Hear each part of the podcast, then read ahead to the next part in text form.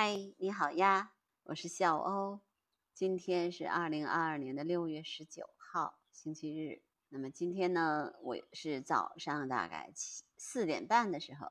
我就出来来观鸟了。其实呢，因为呃现在是三宝鸟这个孵卵的时期，也就是说我观察的第二个阶段。那这个时候呢，其实啊它的那个间隔时间就会比较长，也没有之前那么活跃了。那么基本上来说，它的这个主要的工作其实是孵卵。那么这个时间预计也将会有二十天左右的时间，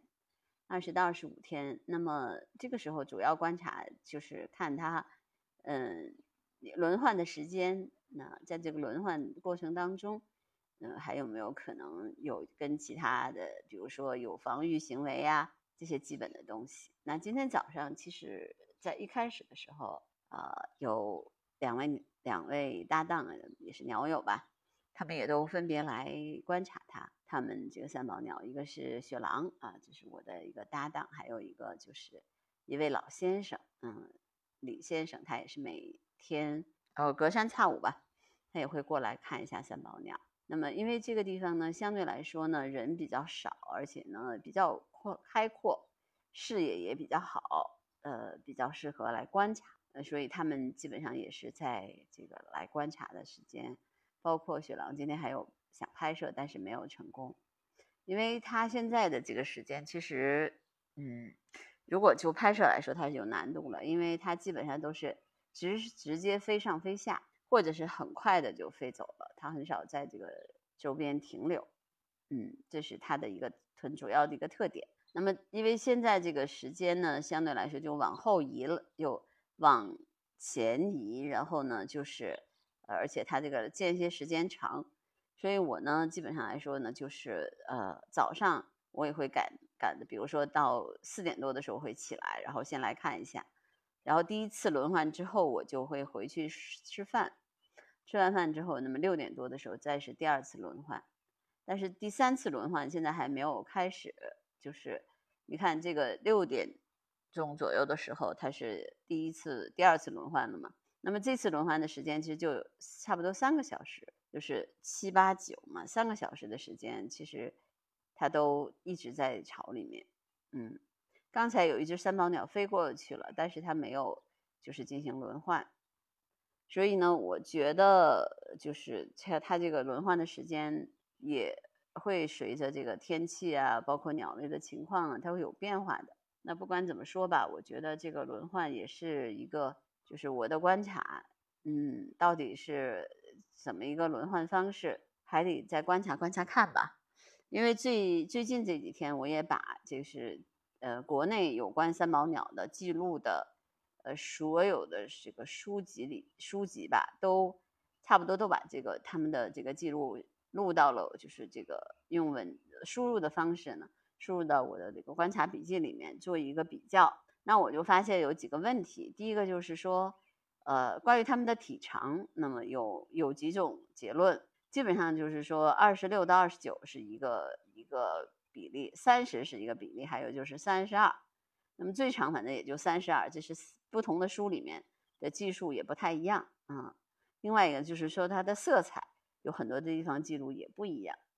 就是说明这个鸟类其实有有一些，因为。它毕竟属于就是就高空鸟类，可是它对它的观察，还有就是说它的色彩也比较丰富嘛，那所以它的对它的色彩的描述也不太一样，也不也不尽相同。那我觉得就观察飞行来说呢，就是呃中国森林森林鸟类那本书，我觉得记录的比较清晰，啊，就是呃每个过程都比较相对比较完整，但是有些记录也不是特别准确。嗯，我觉得还是需要我们嗯长期的观察，最后得出一些结论来吧。嗯，那这一个月将近一个月的观察，我觉得还是挺有收获的。那么总结一下，就上周吧，上周的一周的这个观鸟集萃呢，基本上来说是围绕着三宝鸟进行的。那么一周的时间，嗯，我看到了一个变化，就是呃三毛鸟从比较活跃，然后到呃开始就不是特别活跃，就是从它这个呃高峰时期的，呃，就是呃极其活跃的这种那种情况呢，在往下降，就是降到了大概一天只有呃差不多就是两个小时的轮换，而且就是没有呃捕食的动作也不是很多，这两天大概是这个样子。嗯，那么其实这个呃我上个星期我也说过，就是系统的。观察，而且在同一时间、同一地点，系统的观察同一种鸟类，对我来说也是第一次。那这个时间持续了有二十九天了吧？到明天就三十天。啊这三十天，其实我觉得，呃，对我来说是也是一个新的体验和新的这种观察视角吧。啊，我基本上三十天的观察没有停过，不管刮风下雨，我都没有停过。都如果下雨，我就会在那么在那个呃我的车里面。那么再下雨的话，我可能就会会把那个帐篷支上。呃，反正观察不会停的。我觉得就是如果没有什么特殊情况的话，呃，所以我觉得这个我的想法就是再观察三个两个月。那么到就是从现在开始，就是六月二十号到七月呃二十号。呃，然后七月二十号到八月二十号，大概就是这么一个时间段吧。如果他不走，那么他一直在这儿的话，我就会一直观察他到底是个什么情况。我觉得我说的我观察的深入，我觉得我也会得出不同的结论。嗯，有些结论会跟那么书上的这个结论是重合的，但很多地方可能又不一样。嗯，然后我会结合一些采访啊，再做一些其他的记录。我觉得希望能够最后成为什么，我不知道，我也不是特别能够明确它到底我能做成什么样子。但是我觉得从最基础的东西开始做起特别重要啊，就是你的你对比如说其他的资料的这个整理，然后包括对于呃这个呃你的观察记录的整理，还有就是照片的整理，这三个部分做完之后。能做成什么样子？能不能最后形成一一本书？再看，啊，我觉得，呃，至少我每天的播客里面都有这个我每天的这个观察记录吧。嗯，那么这个也是我觉得一个挺大的一个收获。那么大家也听我播客的朋友也基本上能从我的播客里面了解我的观察啊。然后昨天其实做了那个小蓝企鹅的这个。死去就是那个死亡之谜，很多朋友还给我呃留言，然后就是微信里面也也在问我，说这个情况到底是什么原因，然后探讨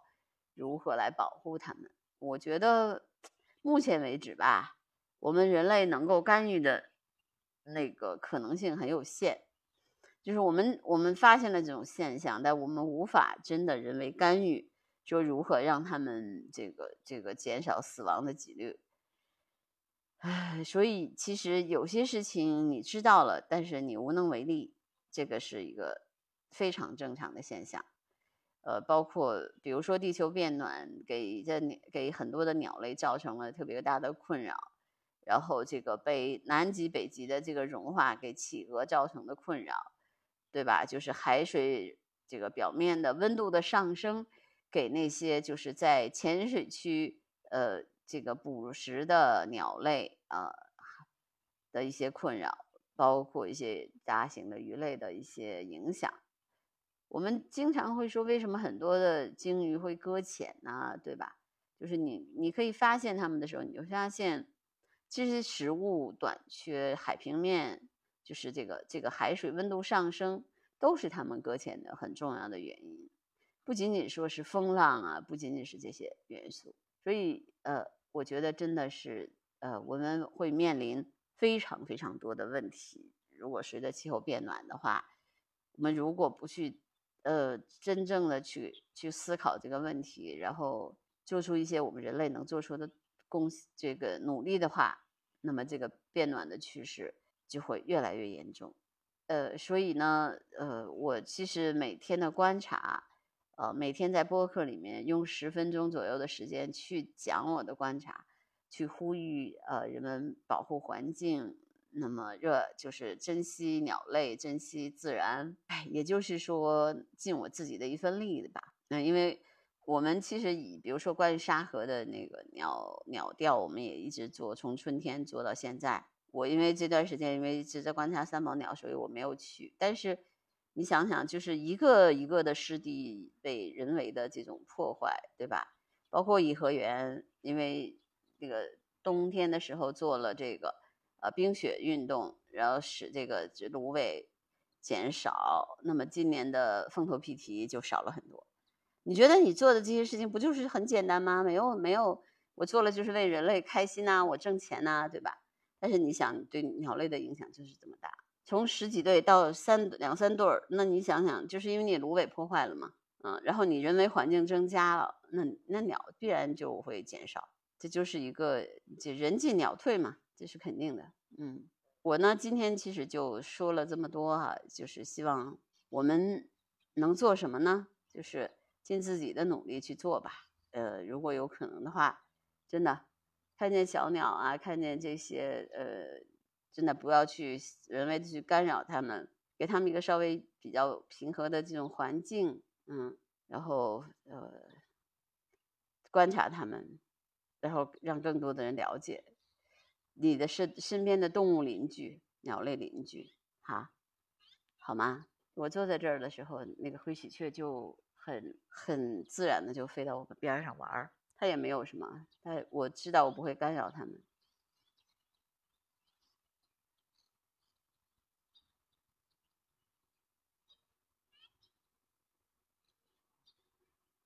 好，刚才给大家听了一段鸟叫，嗯，我今天的节目就到这儿吧。好，记得订阅、转发、收藏。评论我的节目好吗？嗯，拜拜。